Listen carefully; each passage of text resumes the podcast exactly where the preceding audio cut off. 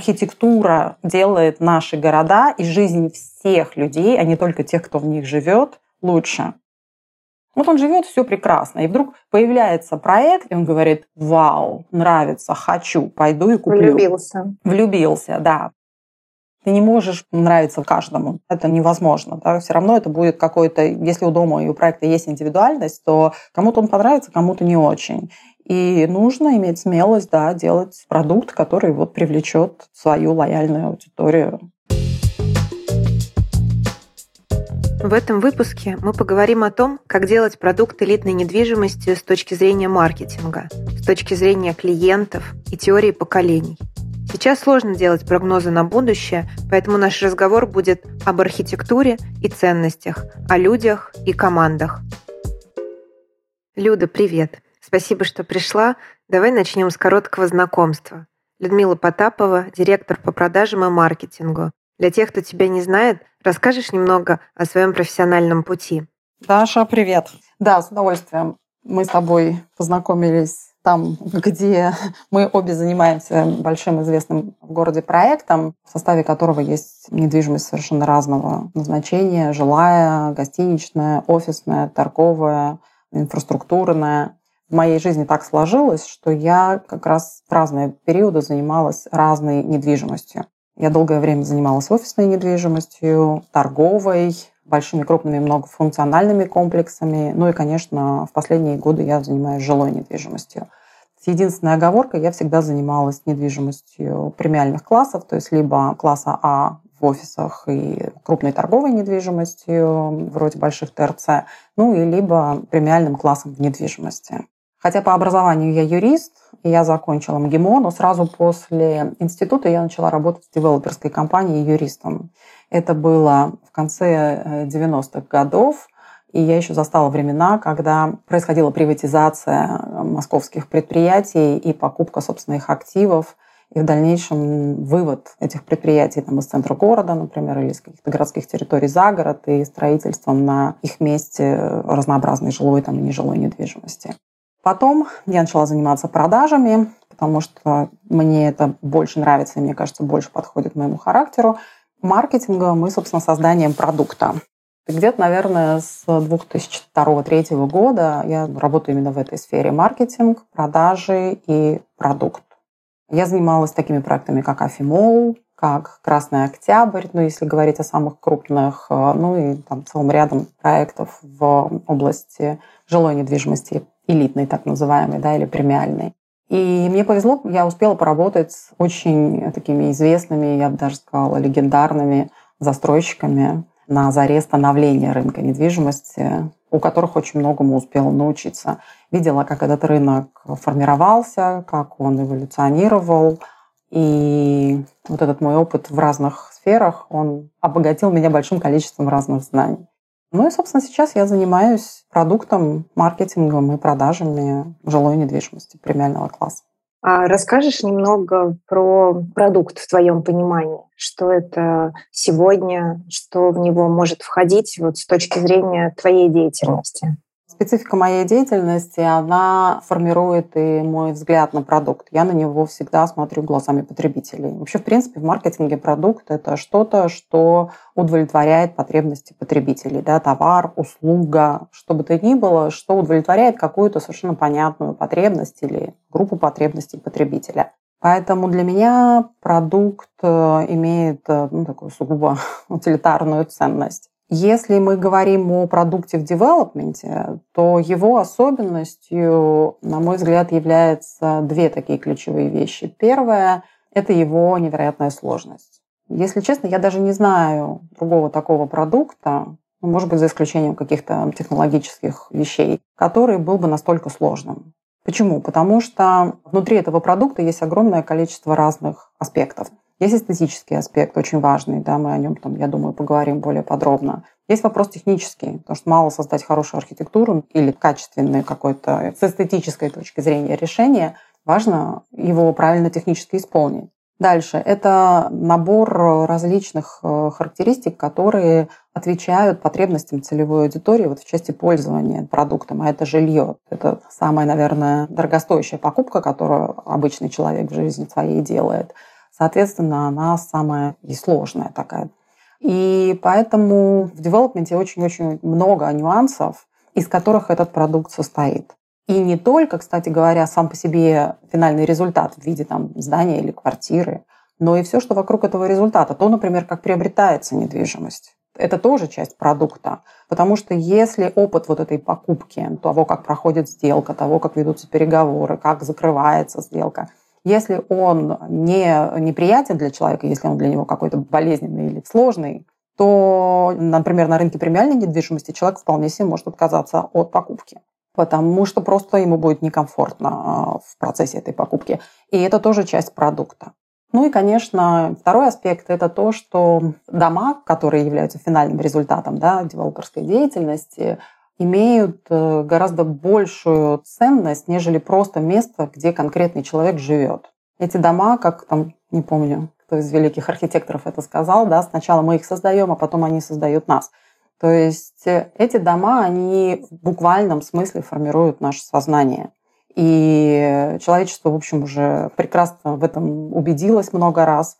Почему там итальянцы, которые выросли в окружении, буквально вот вся нация выросла в окружении красивой архитектуры, они имеют такой хороший вкус во всем и в дизайне в том числе, да, потому что они этой архитектурой сформированы поколение за поколением. А наши потребители, взрослые, да, там, бумеры, ну, в общем, люди старше, скажем, 45-50, с этим не очень хорошо, вот именно с эстетическим каким-то да, восприятием, грубо говоря, со вкусом, с пониманием архитектуры, потому что очень мало кто из них вырос в той среде, которая сформировала этот вкус.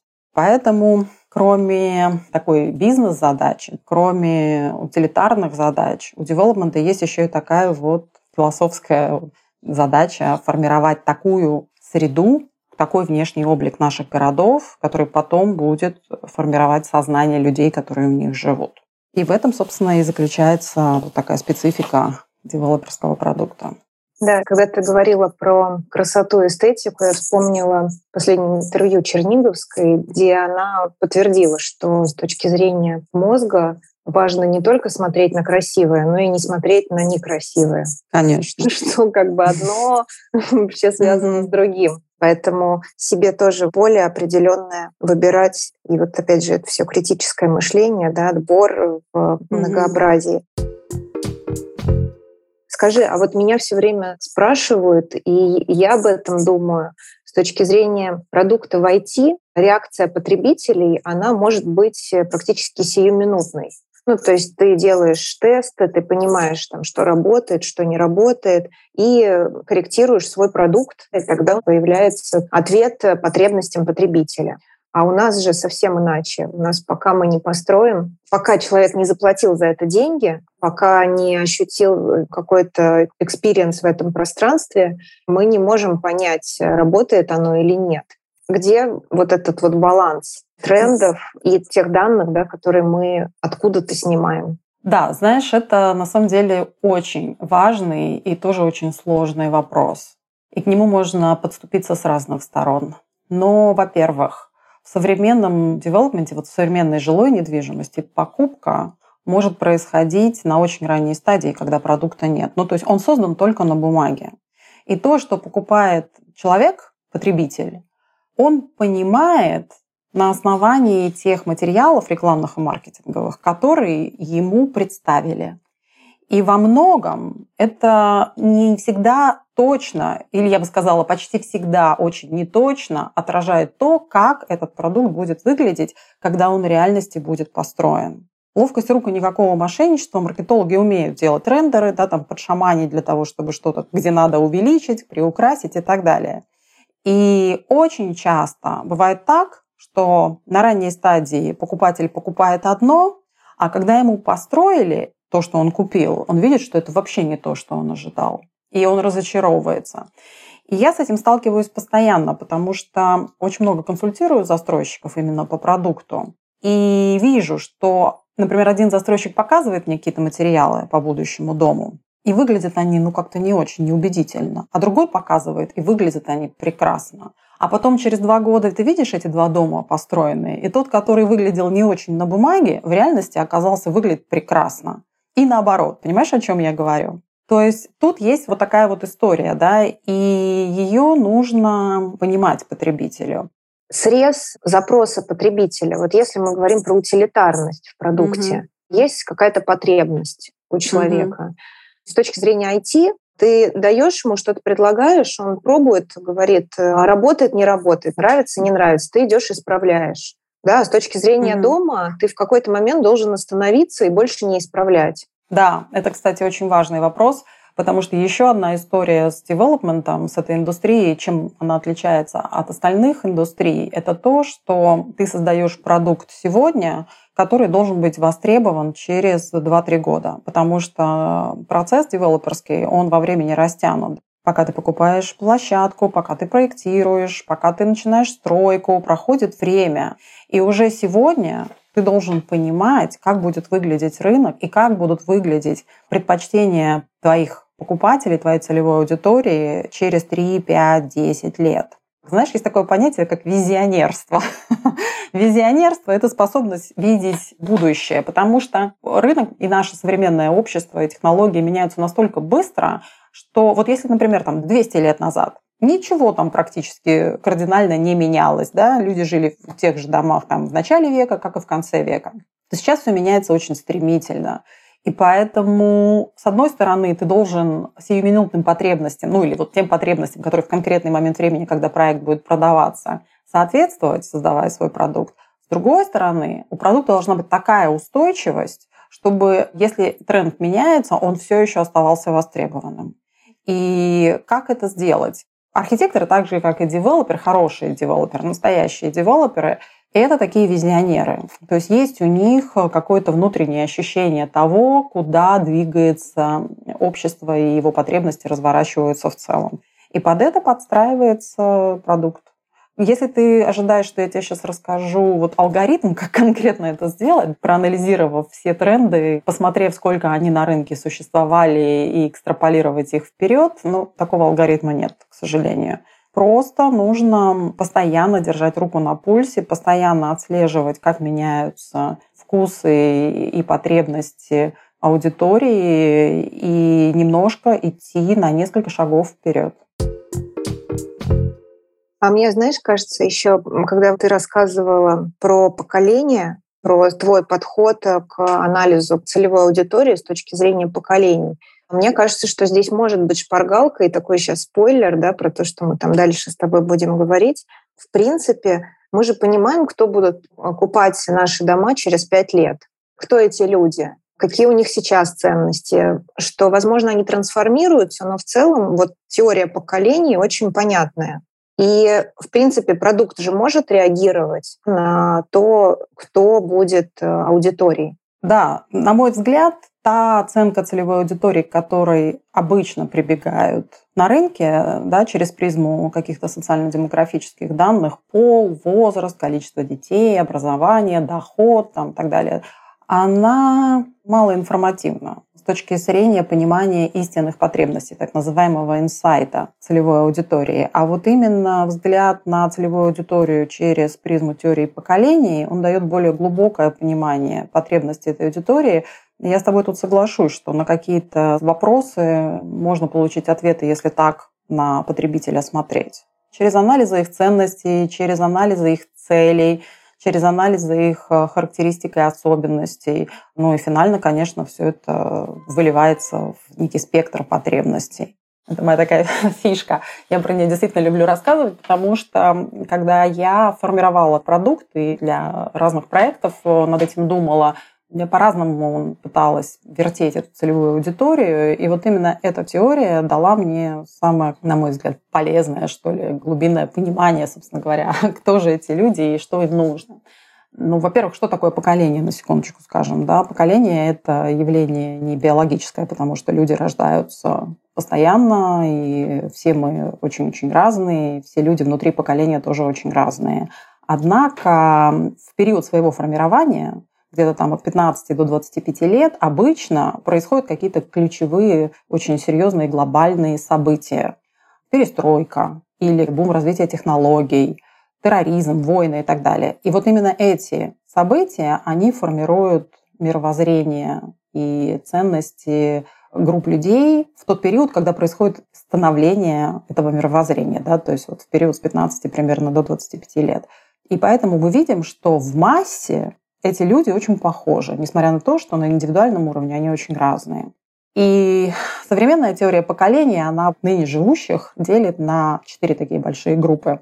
Это бумеры, поколение, которое родилось после Второй мировой войны. И это все те, кто сегодня старше примерно 60 лет. Это поколение X, так называемые Иксеры. Это все те, кто родился в период где-то 60-го, 65-го по 80-й год. Ну, там плюс-минус годы, ты понимаешь, это очень условно, да? Это миллениалы, все те, кто родились с 80-го и примерно по 2000 или там 97-й, 98-й, опять же, это не принципиально. Ну и зумеры, все те, кто родились условно уже после 2000 года или на границе его, да. И вот четыре большие таких поколения сегодня живут на свете. И что интересного, если говорить об этих поколениях, они очень разные. Настолько разные, что если ты посмотришь, чем бумеры отличаются от зумеров, ты увидишь, что это различие находится на уровне видового различия даже, понимаешь? То есть это разные уже человеческие виды. Бумеры вообще не понимают, что зумеры говорят и делают. То есть если такой, ну, нормальный, представь себе, крепкий государственный чиновник лет 68 с Даней Милохиным сядет просто побеседовать, это будет история, он будет как будто с инопланетянином разговаривать. А Даня Милохин с этим будет. То есть они вообще не смогут друг друга понять. Это разные вокабуляр, это вообще разное мировосприятие. Они в разных мирах живут. Один там ТикТоки, я не знаю, Reddit и все что угодно, а другой вообще там, с технологиями навык. Вот какая разница. И такого никогда в истории человечества не было. И такая же, ну, может быть, не такая существенная, но тоже очень существенная разница у бумеров с иксерами, у иксеров с миллениалами, у миллениалов с зумерами. И когда мы смотрим с этой точки зрения на ценности как бы этих людей, я сейчас буду говорить только про элитную недвижимость, собственно, потому что я на этом рынке работаю, мы видим, что у потребителей рынка элитной недвижимости в целевой аудитории где-то примерно около 15% бумеров сейчас а через 10 лет их будет уже 1%. Можешь себе представить? То есть за 10 лет их количество вообще в ноль сойдет. И наоборот с зумерами. Их сейчас 1%, а через 10 лет их станет 15%. То есть это зеркальные такие тенденции, ну, по понятным причинам. Ну, я просто, да, какое-то mm-hmm. такое для себя пояснение, что поскольку мы действительно говорим о рынке элитной недвижимости, mm-hmm. то это не то, что этих людей станет больше. Нет, нет, а нет. А это значит, что эти люди заработают столько денег, чтобы позволить себе купить э, определенный класс жилья. Абсолютно верно. Поэтому я говорила, что я говорю только про целевую аудиторию рынка премиального жилья. И ядром, собственно говоря, этой целевой аудитории и сейчас, и через 10 лет будут иксеры и миллениалы.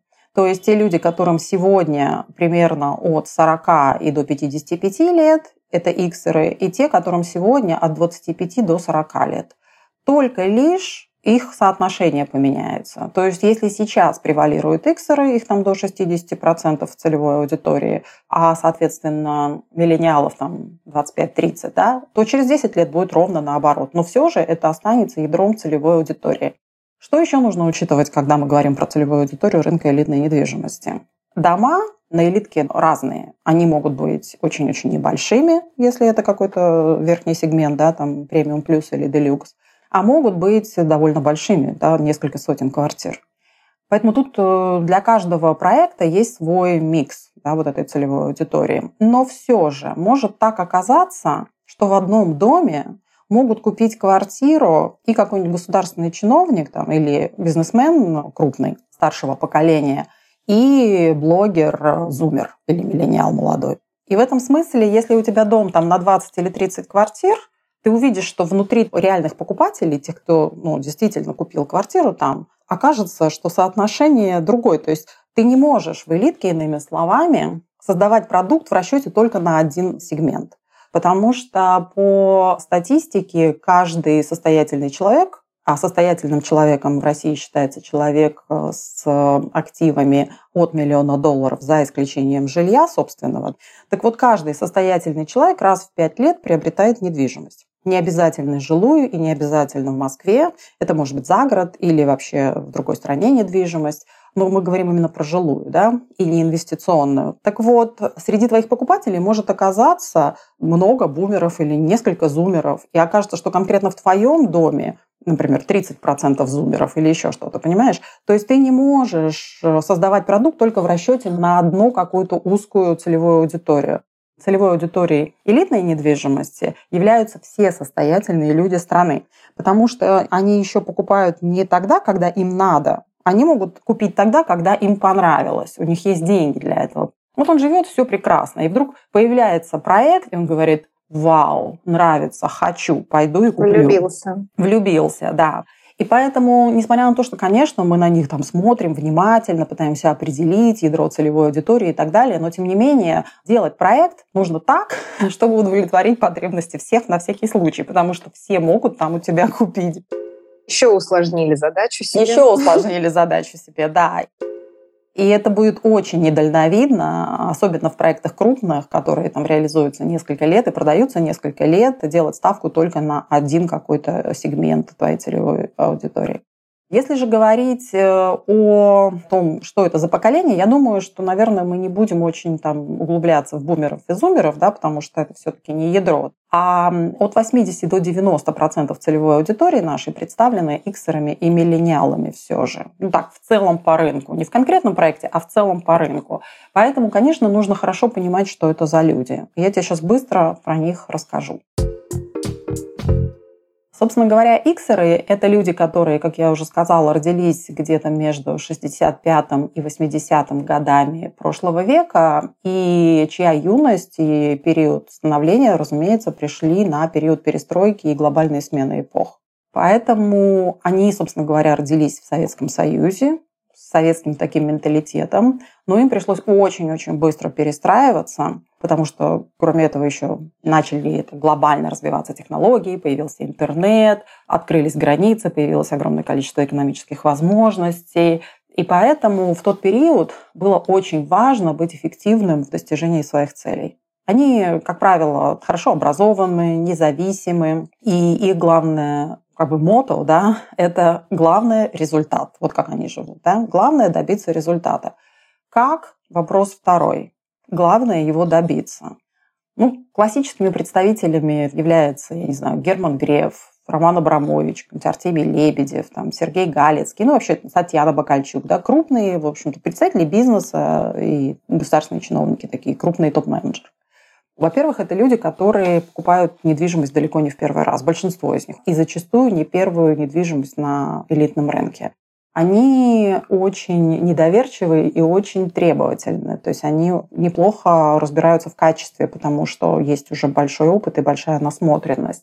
Они не верят на слово, поскольку проходили да, там, своей жизни ситуации, когда обещания не выполнялись, то они страхуются и часто пытаются познакомиться там, с первыми лицами девелоперских компаний для того, чтобы получить гарантии того, что продукт будет реализован на качественном уровне и так далее. То есть иллюзия архитекторов о том, что самый красивый дом, значит, я сейчас построю, угу. и его купят, потому что он всем понравится. На самом деле конкретно с этим поколением впрямую так не работает. Впрямую так не работает конкретно с этим поколением, вот с миллениалами гораздо лучше работает, а с этим поколением нет. Они, конечно, прибегают к консультации каких-то специалистов, там, своих дизайнеров или своих архитекторов, которые строят им загородные дома и так далее. Но, тем не менее, эстетическая часть, э, составляющая проекта, она для них не столь важна, сколько качество.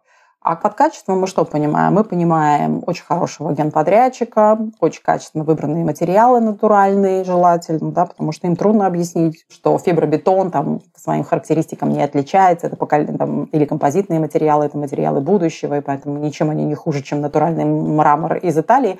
Для них лучше натуральный мрамор из Италии. Ну и так далее, и так далее. Да? То есть с этими людьми нужно а, говорить о качестве. И с этими людьми бесполезно говорить какими-то, знаешь, красивыми продающими фразами. Им нужно объяснить, почему. То есть, если ты говоришь про преимущество своей какой-то инженерной системы, которую ты конкретно выбрала, там, VRV, да, а не фанкойлы для своего дома, для системы центрального кондиционирования, нужно четко объяснить, почему и в чем преимущество именно этой системы конкретно для этого дома, а, соответственно, конкретно для этого потребителя. Они будут э, консультироваться с техническими экспертами, они будут изучать вопросы и будут добиваться получения качественного продукта. Что касается миллениалов, то это вообще другой тип людей с другими ценностями. Они сформировались в период, когда была очень большая политическая нестабильность и стремительный рост технологий, конечно. Появление социальных сетей и вообще перестройка способа общения между людьми. Это все молодые предприниматели типа Павла Дурова, там, Федора Овчинникова и name, молодые ребята. У них очень серьезный такой предпринимательский и творческий потенциал – и именно творческий. Кстати говоря, опять же об этой разнице, вот кто такие бумеры и иксеры? Они жили и работали тогда, когда для того, чтобы заработать большое состояние, нужно было построить и управлять огромной структурой, заводами, крупными холдингами, где работает огромное количество людей и так далее. Современные миллионеры и миллиардеры – это люди, которые зарабатывают, имея иногда очень небольшую команду – просто на разработке какой-то технологии, на франшизе, еще на чем-то. И это формирует другой тип личности. Если в первом случае иксеры – это такие правители, управленцы, то во втором случае это скорее предприниматели, инноваторы, такие искатели, понимаешь? Это разные совершенно люди, и образ жизни у них разный.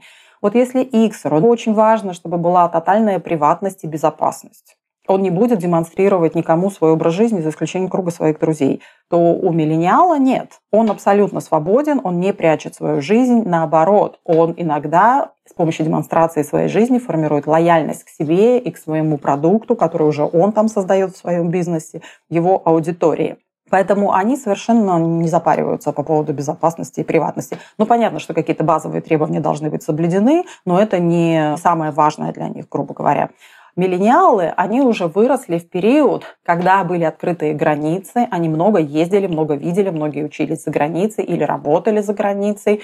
И они уже как раз гораздо лучше сформированы с точки зрения вкуса, с точки зрения того, что они разбираются в искусстве, в архитектуре и так далее. Вот они сами уже без подсказки там, консультантов могут отличить хорошую архитектуру от плохой по-честному.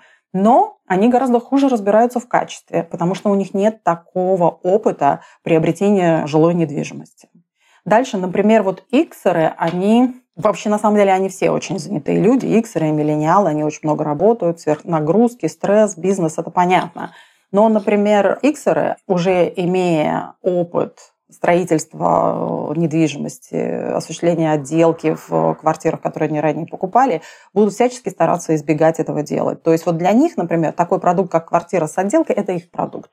Главное, с качественной отделкой. А миллениалы, за счет того, что они хотят самовыразиться, хотят создать какое-то очень индивидуальное пространство, которое отражает их личность, и не имеют опыта, еще не проходили вот этот болезненный опыт отделки квартиры самостоятельно, да, они вполне себе готовы купить квартиру в Шелленкоре и заниматься ремонтом. И вот эти вот все вещи, разницу между ними, конечно, необходимо знать и понимать, как это будет влиять на тот выбор, который они делают. А миллениалы – это годы с 80 С 80-го где-то по 2000 81 где-то там 96-й. Ну, разные там, ученые приводят разные цифры, но в целом это последние два десятилетия прошлого века. Ну, еще одна разница между ними, например, заключается в том, как они выбирают продукт, как они ведут переговоры по покупке, на что они опираются, когда они покупают продукт. Вот иксеры, например, они будут стараться максимально общаться лично напрямую. Иксер возьмет телефон и позвонит в отдел продаж для того, чтобы задать все интересующие его вопросы специалисту. Приедет в отдел продаж. Дальше постарается найти выходы на владельца девелоперской компании, как я уже сказала, да, для того, чтобы получить от него личное заверение, что все будет нормально. Они не очень доверяют всем этим юридическим способом защиты, потому что в период после перестройки они имели такой опыт, когда законы не особо работали и договоры никого не защищали. Иксеры требуют к себе такого индивидуального, персонального отношения. В то время как миллениалы сформировались в период, когда законы уже заработали, и они скорее будут обращать внимание на бренд девелоперской компании, и в ходе покупки им достаточно будет иметь э, на руках договор, который их защищает, и они не будут пытаться все-таки связываться с конкретно там людьми, которые стоят э, за этой девелоперской компанией. И, кроме прочего, например, для миллениала во многих случаях, и чем он моложе, тем чаще это встречается, гораздо удобнее общаться через мессенджеры, например, а не звонить никуда и не разговаривать лично. Да, конечно, они там приедут в офис продаж, да, но если, например, девелопер не предоставляет такую возможность в ходе вот покупки, да, общения через мессенджеры, он просто какую-то часть аудитории миллениалов потеряет. Так что тут много таких нюансов, э, отличающих их в части их потребностей, ценностей и потребительского поведения. И с этим нужно внимательно разбираться, когда работаешь над продуктом. Как девелоперам и архитекторам реагировать на эти потребности? Насколько mm-hmm. широко да, эти потребности захватывают дом, окружение вокруг него, может быть, там вообще от розетки да, до глобального мастер-плана? Смотри, когда мы создаем какой-то продукт, мы все-таки плюс-минус понимаем, какие возможности у этого продукта есть. Да? Ну, просто если это отдельно стоящий жилой дом класса делюкс, то мы об общественных пространствах вообще не говорим. Да? Их там не будет. Другое дело, если это многофункциональный комплекс, в составе которого есть большой объем жилья, да, как Бадаевский или как наш с тобой проект. Там, конечно, эти общественные пространства по умолчанию уже есть. И мы не можем с тобой взять и от них избавиться по желанию, потому что проект предполагает их наличие в силу каких-то градостроительных особенностей и так далее. Но, конечно, да, нужно просто понимать э, требования целевой аудитории, потому что, ну, вот простой пример. Что значит понимать и что значит их отражать? Когда мы говорим о требованиях к качеству иксеров, мы говорим о том, что они действительно могут отличить дешевые розетки от дорогих. Но они просто приходят и говорят, что нам дешевые тут э, поставили экраны и дешевые розетки вообще. Неприлично, замените. Миллениалы в большинстве своем этого сделать не могут. Поэтому, если ты хочешь, чтобы Иксер купил, нормально делайте сразу отделку в доме для него. А если все-таки это дом для миллениалов, ну что такое дом для миллениалов? В большей степени для них. Ну, например, это вот популярный сейчас формат жилья, когда делается элитный дом в центре города с небольшими квартирами, совсем с небольшими. Иногда это даже там 30, 40, 50, 60 метровые квартиры, что, строго говоря, спорный формат с точки зрения на премиального жилья, но мы говорим об очень центральном расположении, очень качественной архитектуре, то есть все остальные аспекты этого девелоперского проекта требованиям к премиальному жилью соответствуют, за исключением формата этих квартир внутри. Очевидно, что вряд ли Иксер хотя бывают разные случаи, там будет приобретать квартиру для собственного проживания, например. Вот если эта квартира вот для таких миллениалов, то тут, конечно, гораздо важнее сделать ставку на какой-то очень интересный дизайн мест общего пользования, а не на качество материалов, розеток, там, экранов и так далее внутри квартир. Потому что для миллениалов это важнее. Вот этот вау-эффект, arrival experience, какой-то instagrammable лобби и так далее, и так далее. А Иксер скажет, что это все спецэффекты, они ему не интересны. Дайте мне качество хорошее. Поэтому нужно все-таки понимать и закладывать. Тут тоже, знаешь, такая идея все-таки ты не можешь нравиться вот каждому, да, это ну, невозможно, да, все равно это будет какой-то, если у дома и у проекта есть индивидуальность, то кому-то он понравится, кому-то не очень. И нужно иметь смелость, да, делать э, продукт, который вот привлечет свою лояльную аудиторию. Может быть, даже это более успешная стратегия, нежели делать безликое что-то, что в теории должно понравиться всем. Это уже тема следующего нашего разговора. Mm-hmm. Мне кажется, про позиционирование, про то, как раз как найти свое место в этом. Действительно, чтобы не делать безликое, как у всех. Mm-hmm. Люд, спасибо большое. Скажи, вот э, Блиц вопрос. Какие mm-hmm. вопросы ты рекомендуешь э, себе задавать при работе с новым проектом? Ну, во-первых, мы с тобой, как профессионалы, понимаем, что когда застройщик берется за новый проект, его параметры этого проекта во многом уже определены. Мы получаем площадку с степами, с определенным назначением, с объемами, мы знаем высотную отметку. То есть очень многие вещи уже заданы. Поэтому вряд ли какой-то девелопер, получив эту площадку и вдруг поняв, что на самом деле здесь лучше бы смотрелся домик в два раза меньше или в два раза ниже по этажности, возьмет и построит такой домик. так не бывает, да? Все-таки мы будем действовать в рамках неких изначально заданных параметров этого девелоперского проекта. Я всегда делаю так. Я смотрю на продукт с точки зрения, если бы я его покупала для себя, или я представляю себе, что бы мне сказал тот или иной мой клиент, который является вот таким, скажем, ярким или типичным представителем целевой аудитории. То есть вот я прям физически вижу, что бы он мне сказал, и что бы он захотел в этом продукте увидеть, и что бы ему понравилось, а что бы ему не понравилось. Дальше я составляю перечень таких требований. Это, кстати, можно физически, естественно, с ними встречаться и просто спросить. Дальше нужно задать себе вопрос о том, куда все-таки индустрия разворачивается. Так или иначе, тренды есть в любом бизнесе и в любой индустрии. И если вы хотите делать что-то, что ну, совсем идет в разрез с тем, какое направление рынок выбирает для своего развития, э, это, конечно, будет рискованно. Плюс, мне кажется, что все-таки девелопер должен осознавать свою ответственность за формирование этой городской среды, пользователями которой в конечном итоге являются все, а не только его прямые покупатели. Потому что когда девелопер создает один продукт качественно, то формируется некий лояльный круг клиентов, и доверие аудитории к нему и к его будущим продуктам очень возрастает. Поэтому нельзя к девелопменту относиться только с точки зрения выжимания максимума денег из проекта и попытки добиться наилучших э, экономических показателей в твоей финмодели. Это так не работает.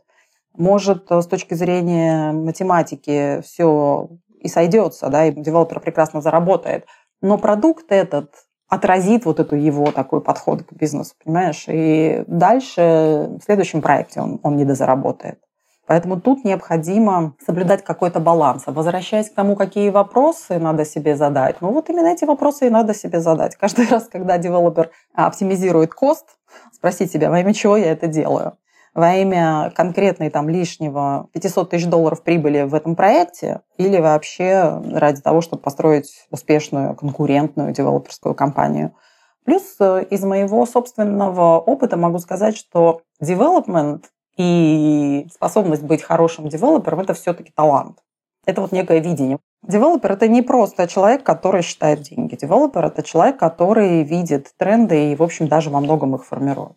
Да, и при этом еще очень важна действительно связка с архитектором. Mm-hmm. Об этом я вообще все время говорю, и mm-hmm. это какой-то мой, видимо, собственный такой опыт, который я проживаю потому что то, что архитектор задумывает, да, это все-таки больше про визионерство, mm-hmm. это все-таки больше про будущее, но очень редко архитектор может себе задать такой вопрос, а что бы сказал этот покупатель? потому что просто у него нет опыта общения, mm-hmm. да, вот есть э, поток информации, который идет от архитектора к девелоперу и от клиента к девелоперу. Mm-hmm.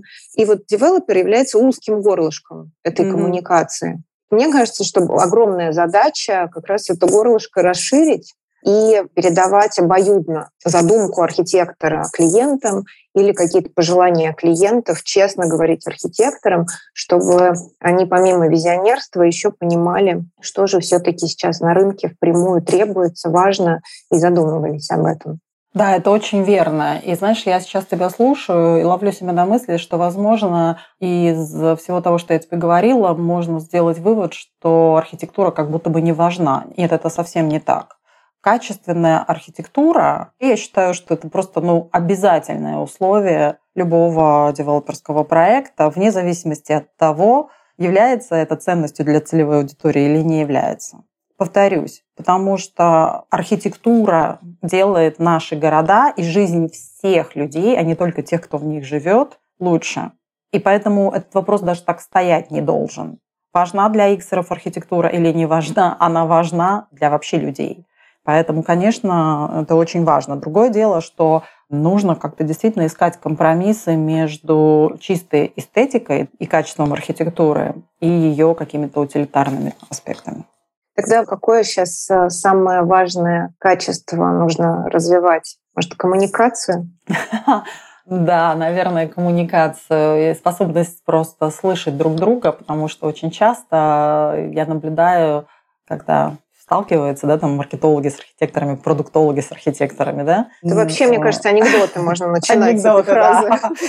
То есть каждый из них думает, что он знает, как надо, у них нет э, вот этого, ну, из того, что я вижу, чаще всего так происходит, нет внутреннего отношения к этому диалогу, потому что, возможно, действительно я сейчас услышу что-то очень важное и ценное, что позволит мне как-то еще улучшить, э, не знаю, мой собственный да, там, продукт, архитектуру или именно продукт как продукт для продуктологов. А люди очень часто воспринимают в штыки все то, что им говорят, воспринимают это на личный счет. И вместо плодотворной дискуссии возникает совершенно бессмысленный спор, никому не нужный, ни им, ни, в общем, потребителям этого будущего продукта. Да, поэтому, конечно, умение слушать и слышать друг друга, с уважением относиться к мнению другой стороны, это прям очень-очень важно.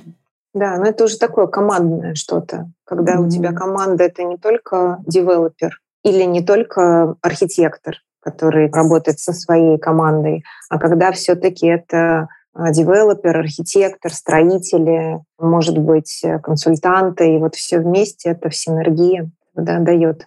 Да, и, конечно, под эгидой какого-то очень умного и талантливого человека, который должен всю эту большую команду направлять в правильное русло, потому что кто-то финально должен сделать выбор сказать, окей, мы все обсудили много раз, делаем так. Потому что, да, я думаю, что это иллюзия думать, что действительно по всем вопросам люди с разными взглядами да, могут договориться. В моем опыте так не происходило. Да, в моем тоже. Люд, спасибо тебе большое за этот разговор. Мне кажется, очень много важного было сказано. И здорово, что это было сказано как будто с разных берегов, но все про одно. Для меня вот это очень ценно. Да, спасибо. Мне тоже очень интересно это обсуждать. У тебя очень интересный проект. Я считаю, что у рынка есть большая потребность в том, чтобы как можно больше профессионалов с разными взглядами об этом говорили. Люда, спасибо тебе за наш разговор. Пока. Пока. Увидимся в понедельник в офисе. Я считаю этот выпуск очень важным. Важным в первую очередь потому, что мы поговорили о клиенте, о человеке, о его потребностях. И несмотря на то, что сложно загадывать наперед и делать прогнозы, на теорию поколений и персональных ценностей можно будет опереться всегда и на этой фундаментальной базе построить свое видение будущего продукта. Спасибо, что были с нами. Подписывайтесь на нашу страницу про продукт подкаст в соцсетях и до следующего выпуска. Всем пока!